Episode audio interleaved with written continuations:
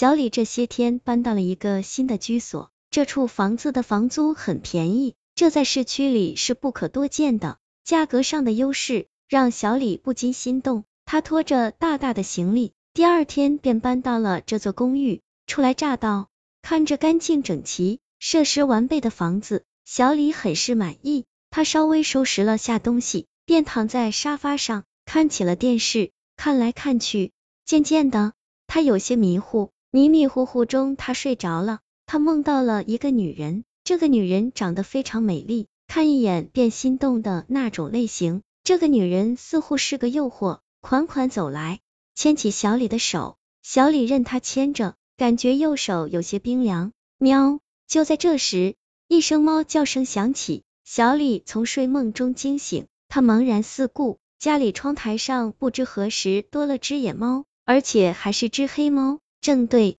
着他家叫唤。小李只觉得头皮有些发麻，他走上前将猫赶跑。看看时间，已经是下午六点钟了。该洗个澡了。小李走到浴室，看着崭新的浴缸，心里不禁有些高兴。这么便宜的房子，设施还这么齐全，简直是赚翻了。自己才来到这个陌生的城市，有点劳累，不如泡个热水澡缓缓。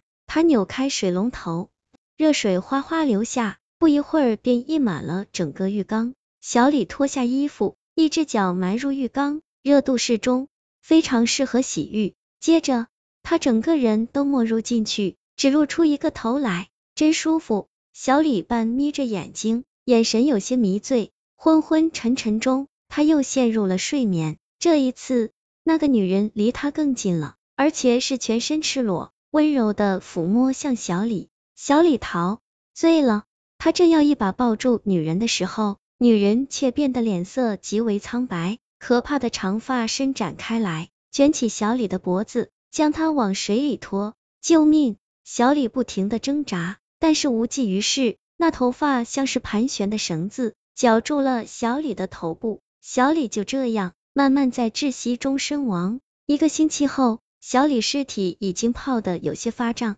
房东终于才打开房门，找到了小李的尸体。后经法医鉴定，小李是自行溺水窒息身亡。在小李之前。这里曾经住着一个女子，这个女子因为失恋想不开，于是，在洗澡的时候割腕自杀死了。死的时候脸色是苍白而无血色的。